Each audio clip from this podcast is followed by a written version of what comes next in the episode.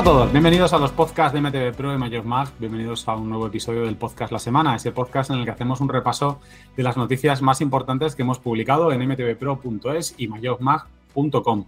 Y además esta semana estamos eh, de pleno, estamos Juan Daniel Hernández, ¿qué tal? Hola a todos, muy buenas. Víctor Marcos Bojar. Hola, ¿qué tal? ¿Cómo estamos? Y Luis Miguel del Cerro, que es quien, quien nos habla. ¿Qué tal? ¿Cómo vamos? Bueno, yo he estado algunos días ausente y desconectado un poco de la actualidad, o sea que a ver si, me, ponéis, me ponéis aquí a tono. Tú estás más joven y guapo, se nota que has estado de vacaciones. bueno, pues eh, venga, ¿con qué arrancamos, Juan Daniel? Pues si queréis arrancamos con, una novedad de Gravel que tanto te gusta, eh, con la que empezamos la semana, que es la Megamo Kansas. Es una bici eh, muy curiosa por, varios motivos, ¿no? Bueno, eh, estamos hablando de, una e-bike, cuadro de aluminio, multitud de roscas en el cuadro para, para hacer bikepacking y una de las cosas que llama la atención es que el motor es un motor eh, ligerito y con una. No, no, es un motor, aunque vaya al pedalier, eh, de los potentes, de los de 85 newtons, newtons metro. No, no, no. Es, es, un motor con 65 newtons metro y una potencia nominal de 200 vatios en lugar de los 250 habituales. Pero lo más curioso es que es de la propia Megamo o viene firmado por la propia Megamo.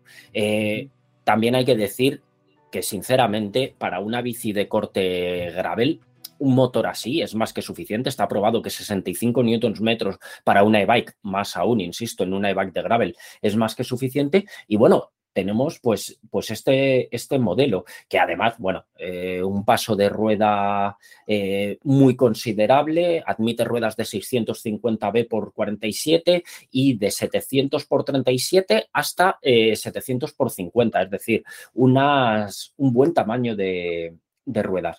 Y la batería, importante, 504 vatios hora. Y bueno, eh, está disponible eh, esta Megamo Kansas solo en un acabado con el RAM Apex de monoplato de 11 velocidades, con plato de 38 dientes y un cassette 1142. Y lo más interesante, un PVP de 2.999 euros. Eh, menos de 3.000 euros, tenemos una e-bike, yo creo que con bastantes argumentos, sobre todo para, para bikepacking, y una pinta muy, muy interesante. Y considero que es un precio ajustado, que Megamo, Megamo acierta lanzando una, una, bici así en esta gama, sobre todo para gente que, que igual quiere iniciarse o que quiere dar un, un paso más allá en esta modalidad sobre todo, insisto, hablando en bikepacking, y quiere apostar por, por la asistencia eléctrica. el precio es más que sorprendente. ¿eh? Es una, una bike de este corte, 3.000 euros es un, es un, precio muy interesante. También es muy interesante ver el ritmo que lleva Megamo de, de lanzamientos, o sea, porque no hay semana que no, que no estemos hablando de, ella. Así que, bueno, pues enhorabuena a la marca de Girona por, por este, por este, por otro, otro lanzamiento y, y sobre todo por hacer un lanzamiento en el segmento gravel, eh, en este caso gravel eléctrico. Así que nada, Megamo Kansas, a sumar a la West eh, y a la Yaca. Eh, sí, por cierto, no lo he dicho, cuadro, bueno, he dicho cuadro de aluminio, lo que no he dicho, horquilla de fibra de carbono. Un estándar ya. Sí, sí, sí. Yo le voy a poner un pequeño pero para, mm, poner la nota discordante. No sé si Luis me estará de acuerdo conmigo en que, bueno, estamos hablando de una e-bike eh, muy enfocada al tema bikepacking y a mí el tema monoplato para una bici que se supone que tiene que ser viajera, mm, no me termina de convencer, ¿sabes? Me gusta, en ese sentido, eh, vale que tienes la asistencia del motor y tal, pero si vas a ir cargado con peso y tal, mm, yo creo que el doble plato mm, te, da un, no sé, como un respiro, ¿no? Aunque sea, aunque sea de forma psicológica. No sé cómo lo ves tú. Pues yo creo que va a depender un poco de precisamente del desempeño del motor. Para mí es que el motor es un misterio, el motor que lleva esta, esta bici. Pero habría, habría que ver, habría que ver qué tipo de, de motorización y cómo funciona y cómo interactúa con, ese, con la transmisión. Un, misterio que tenemos que, tenemos que, ver. Pues nada, oye, ya que estamos con el gravel, si queréis comento alguna novedad más en el, mundillo gravel que habéis esta semana también. Cuenta, cuenta. Pues. no eh, vacaciones. Bueno, pero algo, algo he trabajado, algo. Ah, Poco, pero, bueno, me, ha, cumplido. no, bueno, pues que esta semana presentó también eh, Orbea a través de su, serie de, vídeos eh, Pachamama, que como, como, sabréis está centrada eh, mucho en el, en el, mundo, en la filosofía Gravel.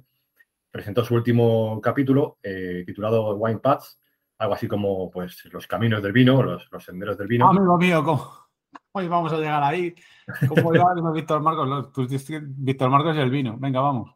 Y claro, como, su propio nombre indica, pues está centrado en el territorio de, de, de Rioja Alavesa, ¿no?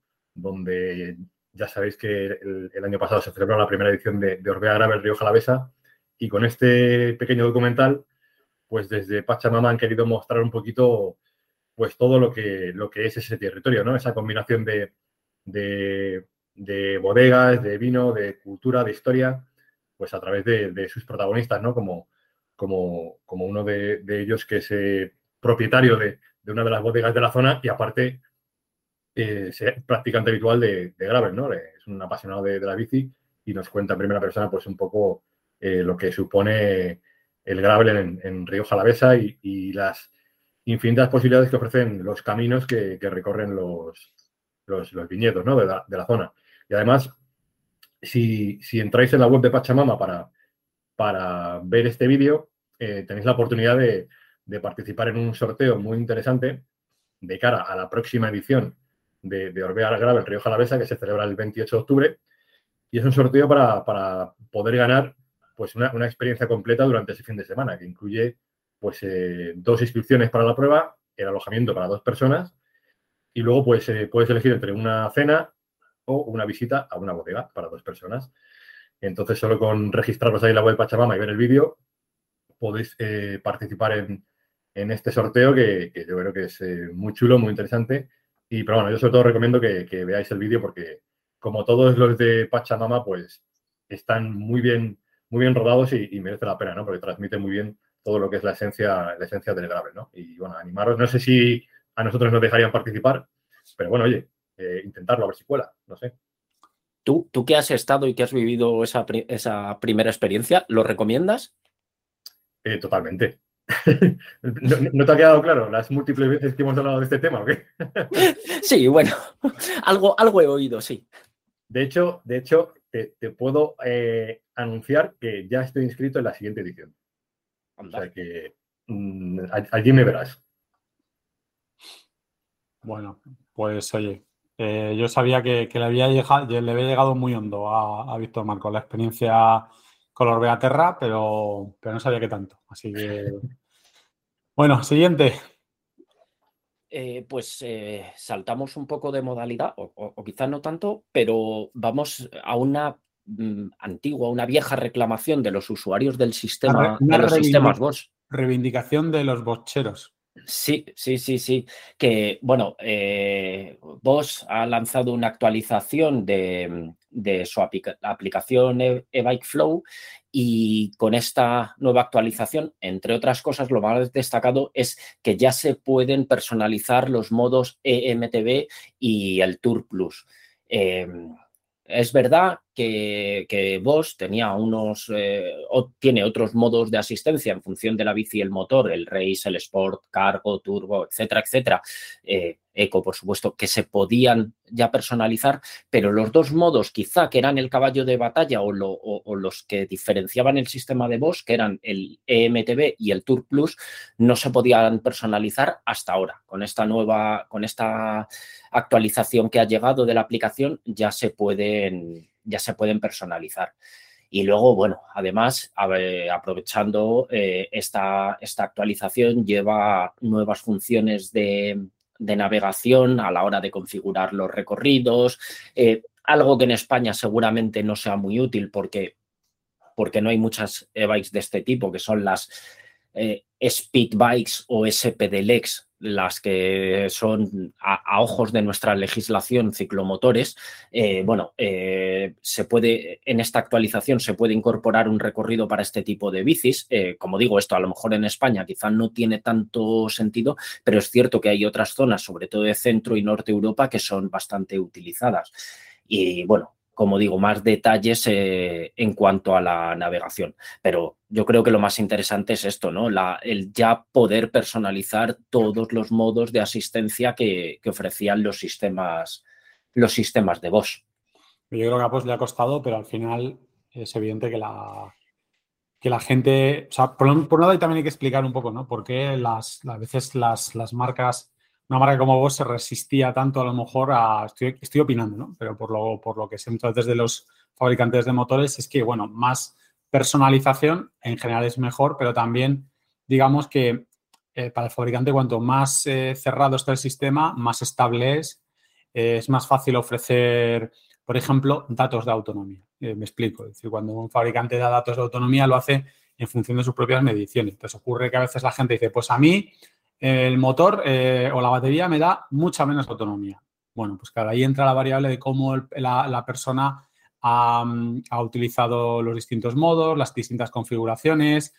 En fin, para, siempre para el, para el fabricante de motor batería es mejor, esa, tendríamos tener un sistema más homogéneo en todos los sentidos. Y la personalización pues es un poco más, más caótica. Además, muchos de los fabricantes creen que con esa aplicación más homogénea, con esas, mm, digamos, esas configuraciones que ellos dan de fábrica, en general el funcionamiento va a ser siempre mejor, porque al final aplican todo el conocimiento que ellos tienen, que no es el conocimiento propio solo de los ingenieros, sino todos los datos que ellos reciben sobre el funcionamiento del iBike para generar una mejor experiencia, que es una cosa que siempre preocupa mucho a, toda la gente que hace este tipo de proyectos, generar una buena experiencia.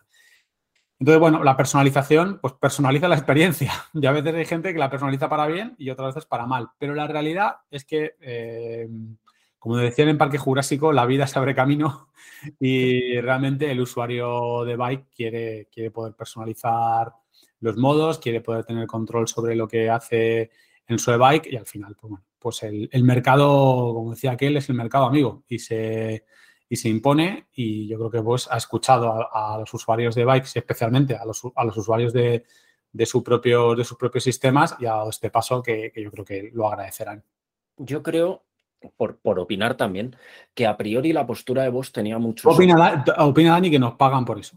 Nos pagan, bien. Eh, la, la, postura de vos tenía mucho sentido. Eh, tú tienes una serie de modos y, estos dos modos en concreto son unos modos que automatizaban el nivel de asistencia en función de la cadencia, de lo que detectaban los sensores, etcétera, etcétera. Es decir, unos modos, vamos a decir, inteligentes, ¿vale? Por definirlos de alguna forma. Si, si ellos han estudiado unos algoritmos para, para, que esos modos rindan al máximo nivel posible, pues era lógico que el usuario no debiera cambiarlos, porque estos modos es es como decir, tú tienes un coche con, un cambio automático secuencial. Puedes conducir en modo automático y es lo que el coche decida, lo que la centralita del coche decida, o en cambio secuencial y tienes un, un, cambio de marchas manual normal, ¿vale? Pues en este caso igual. ¿Qué ocurre? Hasta aquí la parte lógica de vos y que yo entiendo. ¿Qué ocurre? Que cuando la competencia ha abierto el melón de personalizar, poder personalizar también incluso esos modos, al final si no ofreces tú esa posibilidad, te quedas un poco atrás. Y es lo que creo que le estaba pasando a vos, que el público podía estar muy de acuerdo y muy contento con esos modos, pero en el momento en el que sabe que compañeros de grupeta con eh, otros sistemas pueden personalizarlos también, empiezan a querer poderlo hacer. Y entonces, bueno, pues no te queda más remedio. No obstante, eh, aunque tú puedas personalizarlo, siempre también puedes dejarlo eh, con el algoritmo, con las, las, medidas que la buena gente de vos haya decidido que son las mejores. Es decir, que puedas tocarlo no te obliga a tocarlo. A ver, yo creo, yo creo que también aquí viene un poco el, concepto también de, no, no, sé, de que al final, por mucho que tú parametrices lo que para ti es el comportamiento perfecto, sobre todo a determinados niveles de uso de la e-bike, eh, la gente sí que es posible que consiga mejoras, porque al final, mm, por muchos datos que tenga una marca como vos, pues eh, yo aquí voy a, defender, a, la gente, a las personas. Eh, pues llega un momento que yo creo que para, el, seguramente la configuración de vos es la perfecta para el 80% de la gente. El 90% si me apuras. Pero a lo mejor hay un 10% de gente que por sus bien por sus necesidades, porque ya, ya conoce muy bien la, máquina, porque tiene muy bien cogido el tema de la bici, porque, no sé, es un poco como los setups de los coches. En la, mayor parte de los coches no podemos tocar nada, pero en los deportivos sí que se pueden tocar cosas, ¿no? Entonces, evidentemente, no todo el mundo tiene ni la habilidad, ni el dinero, ni la capacidad para hacer esas configuraciones, pero a lo mejor en el mundo de bike sí que hay que satisfacer las necesidades de unos cuantos usuarios que, sí que, que entienden que ellos pueden, de alguna manera, adaptar mejor la, la bike a sus necesidades. Pero bueno, como tú dices, eh, al final, fíjate, en esto es, yo creo que es un buen paso porque todas las opciones que tú le des a la gente son positivas. Y si no, seguramente, si es que esto, lo estamos diciendo, seguramente tú y yo somos los que dejamos el modo normal y no nos complicamos mucho la vida, pero... pero yo, ya os digo que casi siempre sí, entre, por dos motivos. El primero, porque al tener que probar tantas bicis, es complicado y, al tener que hacer tantos setup a las bicis que recibimos, porque, porque estaba pensando, según lo decías, digo, vale, eh, tú el modo del motor, si quieres lo tocas y si quieres no. Lo que estamos obligados a tocar siempre es, por ejemplo, el setup de las suspensiones y ahí le echamos un rato largo. Entonces, eh, bueno, sí. Bueno, yo, particularmente no toco los setups de los motores, entre las cosas para poder, lo hablamos antes de la homogenización, para poder comparar entre... Claro, esa es la otra parte. Es mi, es mi, es mi punto de vista cuando, cuando pruebo. Es decir, y para la hora de hacer las pruebas, poder darle al público la, sensación más fehaciente posible en función de cómo van a recibir ellos la bici. igual, que, igual que lo hacemos siempre en unas las pruebas en unas condiciones de, óptimas para la bici, es decir, con el setup de las suspensiones ajustados, presiones correctas y defendemos que tenemos que llevar eso, pues en el caso de los motores, oye, nosotros vamos a recibir la bicicleta, eh, nosotros y el usuario final, en unas condiciones de setup del motor. Esto es lo que tenemos con esas condiciones, que además las puedes personalizar y adaptar a tu gusto y tal. Y a veces, incluso si tenemos tiempo, ya nos metemos con ello. Pero lo primero es tener esas sensaciones tal y como el usuario final va a recibir la bicicleta. Tenemos a un hard user de e-bikes como es nuestro compañero Alfredo. Hola Alfredo, si nos está escuchando, que seguro que esto lo recibe eh, porque él le gusta, le gusta estar ahí y, el cacharreo y, hacer, el, hacer el setup a veces con objetivos concretos como conseguir eh, la máxima la máxima autonomía o, o sea, bueno, yo, entiendo, yo entiendo que, que, que es una opción que es positiva y que yo creo que va a ser buena para, para, para vos y para los usuarios. Hombre, Alfredo es el, ejemplo perfecto de cómo se ha especializado, cómo se está especializando cada vez más el usuario de, bike, ¿no? Sobre todo en el ámbito de, las eh, mountain bikes, de las eh, MTB. Yo creo que es un público que cada vez está, que cada vez entiende más y cada vez eh, le gusta más personalizar eh, todo el setup de la bicicleta, no solo las suspensiones. Y Bosch al final lo que ha hecho ha sido responder a esta, demanda. Pero lo que tú decías, eh, además, Alfredo nos lo ha contado en alguna ocasión, eh, a unos y a otros de los que estamos aquí, de, cómo ese tipo de usuario cada vez requiere de una mayor personalización ¿no? en, los modos de, asistencia, de uso de batería. Y bueno, aquí está la respuesta de, la marca alemana, ¿no? Pues, pues, pues lo dicho, eh, más opciones y el que no, y el que no, pues eh, Dani y yo seguiremos usando los modos, los modos normales. El modo, el modo auto. Para poder comparar. El modo, el modo, el modo resetear de fábrica y, avanzar. Eh, oye, hablando de, tenemos sí, tenemos más novedades. iba a decir hablando de, no hablo de nada, porque la siguiente novedad que tenemos es la gama estéreo de, de Cube. Hombre, podemos hablar de marcas alemanas por hilarlo. Hablando de marcas alemanas, pues verdad, A ver, estamos aclarar, estamos grabando estos jueves por la tarde-noche. Estamos ya, estamos ya trilladitos, ¿eh? eh por favor, eh, si nos escucháis. Piedad, piedad. Estamos, ya, estamos ya en un momento de, crisis cerebral, pero, pero sí, sí, podemos ligar, podemos ligar. Bueno, pues como, como decía, eh, Cube nos ha presentado su familia Stereo One, que lo que ha hecho es proporcionar, digamos, un o, buscar un. Qué, bien suena la Cube estéreo. Stereo One, sí, sí. Hasta lo dejo ahí. es muy tarde, es muy tarde. Eh, lo, que ha, lo que ha hecho es presentar una familia de bicicletas que buscan tener un mismo comportamiento, pero con diferentes opciones de recorrido. Eh, tenemos 120, 140, 160 y 170 milímetros de, recorrido. Entonces, eh, partimos de la Cube Stereo One 22, una trail ligerita con 120 milímetros, Cube Stereo One 44, ya saltamos al All Mountain con, con 140 milímetros de recorrido y, por cierto, dos eh, acabados de carbono diferentes, el C68X, que es más el tope de gama, y el C62, que es el, el carbono más estándar. La Cube Stereo One 55 con 160 milímetros de, recorrido y la Cube Stereo One 77 con 170 milímetros de, recorrido. Em, en el caso de las bicis de, de, mayor recorrido tienen además el, maletero que hablábamos en la anterior edición del podcast en el tubo diagonal. La guantera, la guantera. La guantera, es verdad.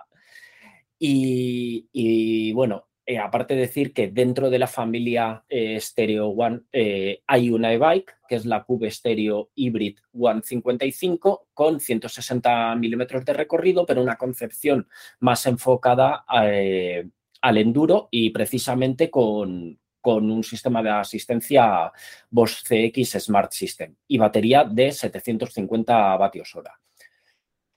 Eh, pues, dentro de toda la locura de modelos. Que, Iba a decir 21 modelos. Es 21 modelos.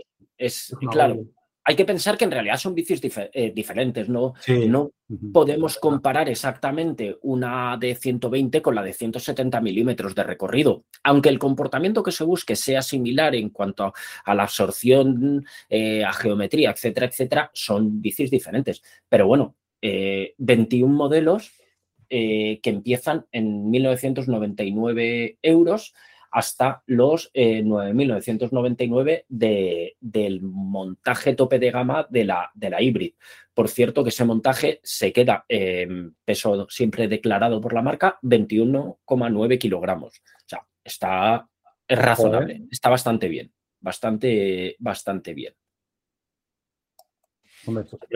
Eh, un abanico muy amplio de, precios, ¿no? Yo pensaba que se iban a ir más, más por lo alto, sobre todo los, modelos de entrada, pero la verdad es que están, están muy bien.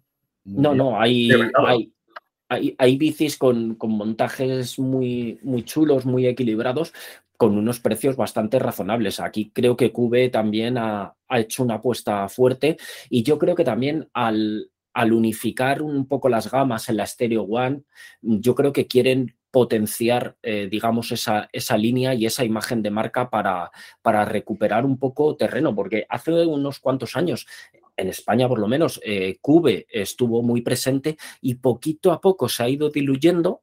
Eh, en carretera no podemos decir lo mismo, porque carretera está presente desde hace ya muchos años con el Intermarché Wanty Gobert, que este año creo que se llama de otra forma, ¿no? Pero, pero bueno, eh, con, este equipo está bastante presente y en, montaña estaba un poquito, se estaba diluyendo un poquito su presencia y oye, yo creo que quieren, quieren volver a, hacer imagen de marca, a, recordar que están ahí, que nunca, que nunca han dejado de, estar y, nos presentan una colección de modelos muy interesante.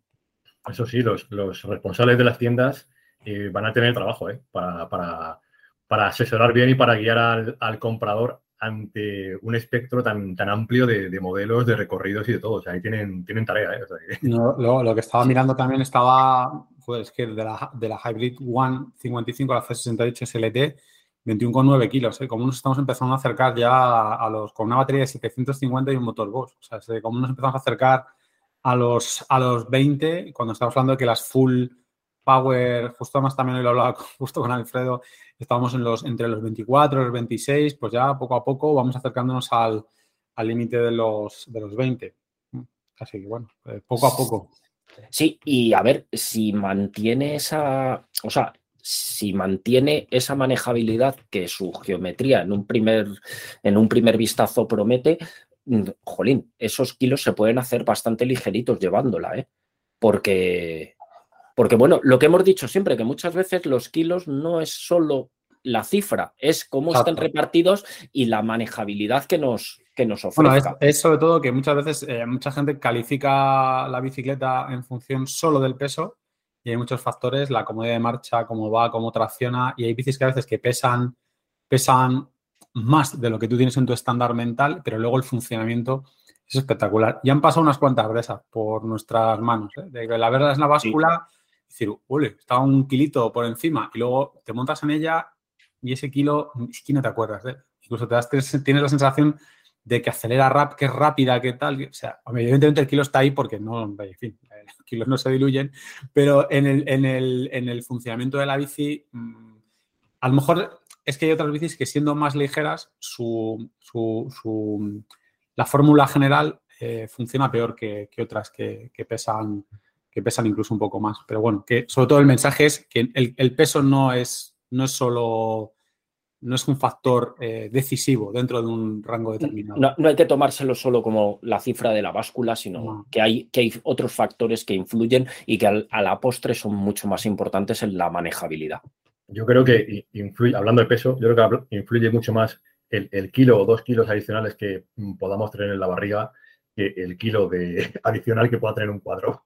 Ya bueno, me gustaría eh. a mí tener solo dos kilos adicionales. Ya me bueno. gustaría a mí. Bueno, eh, que, que, ojo, que cuando te encuentras en una situación en la que el peso no está tan bien repartido, hablo en mountain bike, y de repente tienes que tirar de brazos para pasar un obstáculo y, y esa horquilla pesa mucho, esa rueda delantera, tal, dices, ahí va, que a lo mejor aquí preferiría llevarlos en la barriga, que no me iba a costar tanto levantarlos. Ojo, ojo con eso. Hay, hay repartidos de otra forma, ¿no? Vienen, vienen, vienen levantados por defecto. Sí, sí, sí, sí. Venga, pues vamos con la siguiente. Pues eh, si queréis muy rápidamente, simplemente que Canyon eh, ha llegado a una colaboración con la marca de ropa también alemana Nine Yard, eh, una marca de ropa especializada pues, en ropa de montaña y ropa street, así muy casual, muy desenfadada, para hacer una edición especial tanto de ropa, que curiosamente está eh, eh, es, homenajea a los astronautas, es decir, hay, unas sudaderas así como con aspecto muy de buzo de astronauta y, una edición especial de la Canyon Stitch 360 Pro. Eh, pues con, una, con un montaje curioso, es el montaje Pro, Marzocchi Bomber de, A, de J, llantas de T-Swiss eh, 533, eh, frenos SRAM IT, eh, bielas Trubatif Descendant, etcétera, etcétera, eh, y una decoración específica para, para esta edición limitada de la, de la Stitchet. Y luego, pues como digo, la, la ropa que tiene también una, una, colección así completa con una chaqueta soft shell, sudadera, gorra, pantalones, camiseta de manga larga, manga corta, etcétera, etcétera.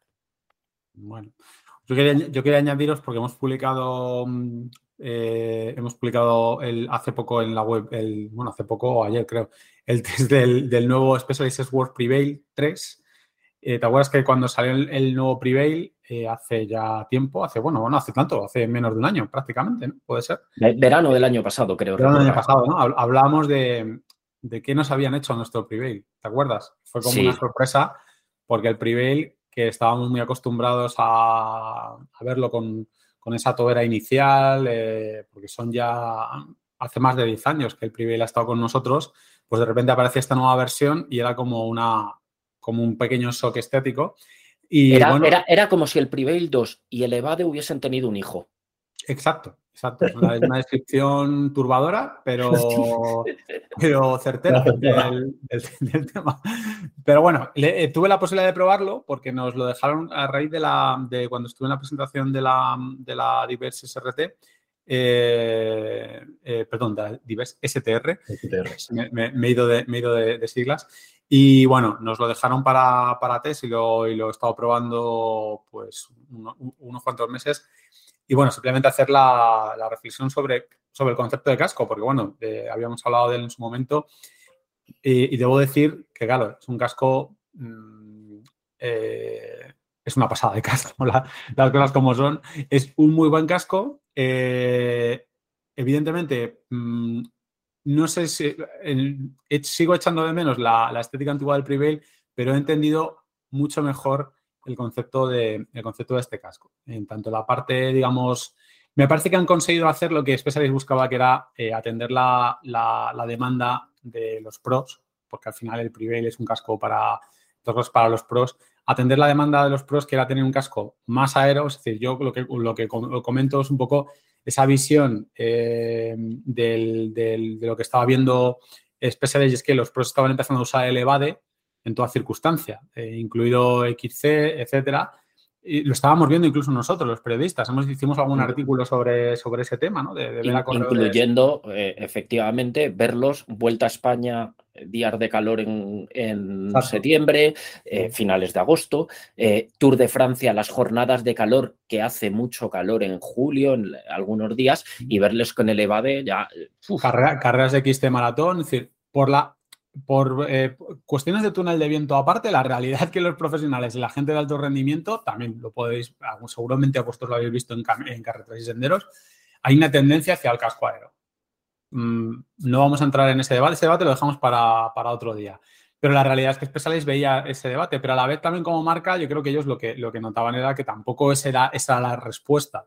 Entonces, la respuesta es algo que también hemos visto en otras marcas, que es intentar generar un casco de competición que tenga lo mejor de los dos mundos. El casco hiperligero que, del que veníamos acostumbrados hasta, hace, hasta hace poco a un casco eh, y entre eso y un casco aero. Y el, y el Prevail 3 eh, ha sido la respuesta. Para mí, una de las mejores respuestas. Evidentemente hay cosas que te chocan. Por ejemplo, pues mm, que tiene mayor peso que la anterior versión.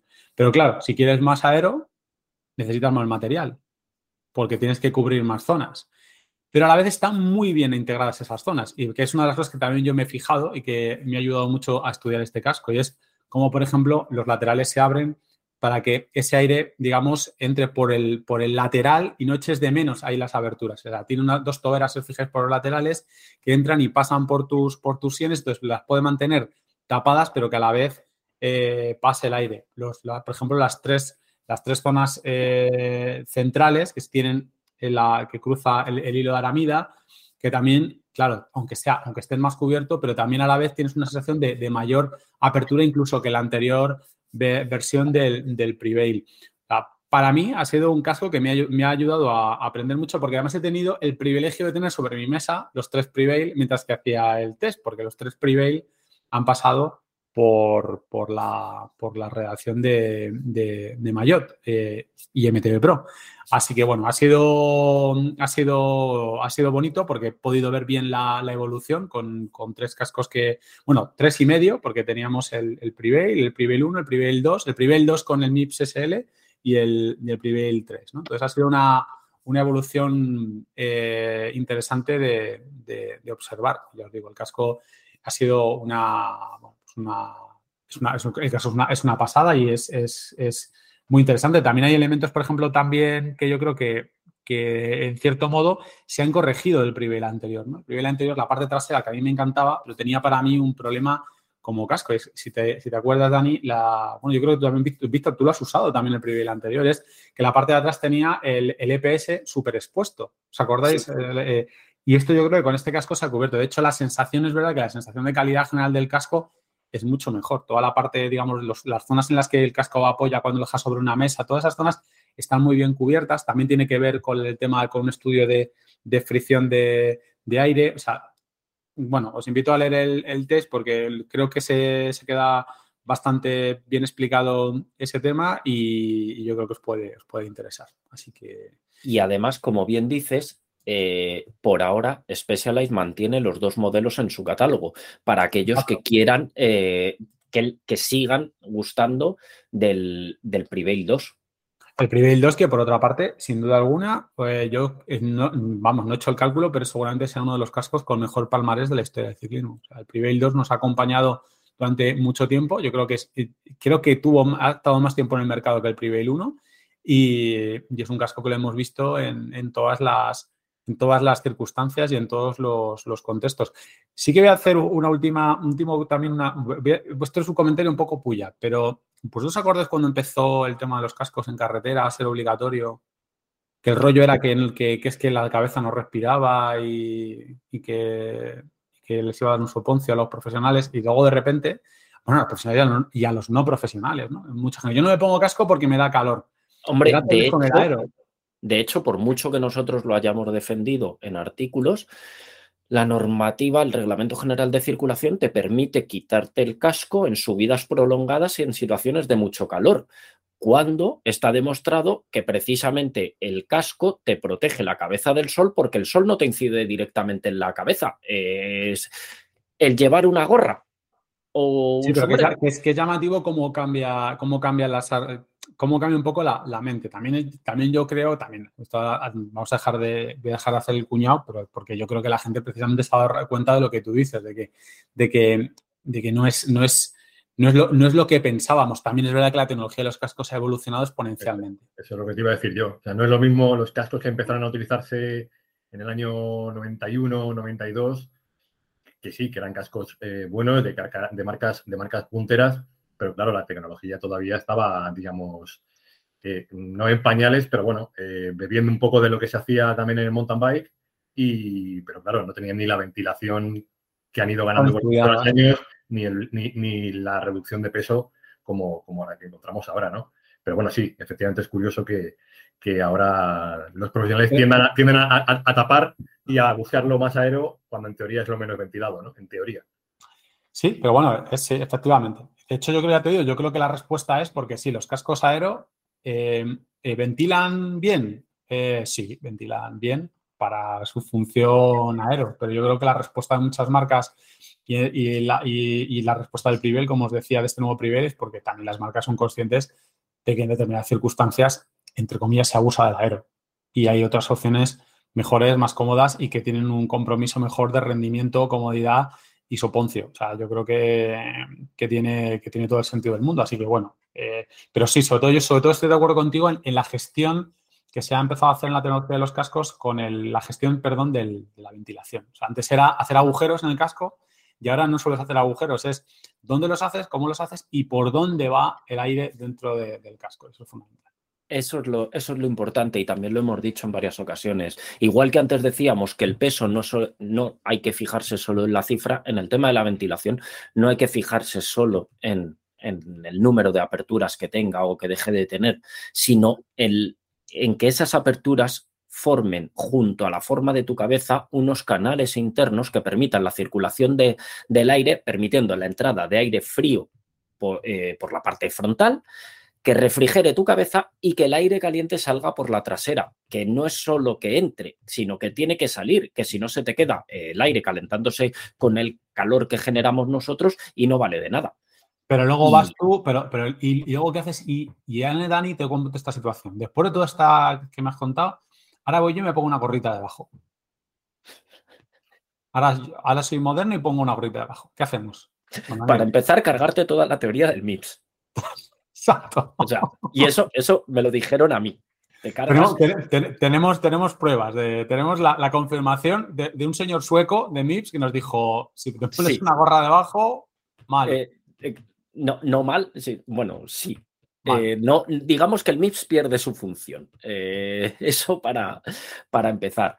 Y segundo, efectivamente, te pones una gorra debajo, pues la ventilación se va a hacer puñetas. Sobre todo. En, invierno hace mucho frío, tío. Claro, en invierno, en invierno te compro, eh, en invierno te lo compro. En verano. pero, pero, mira, ahora, que lo hablas del. En invierno, en días, en días de lluvia. Ojo, eh, aquí también hemos defendido el uso de gorra en días de lluvia.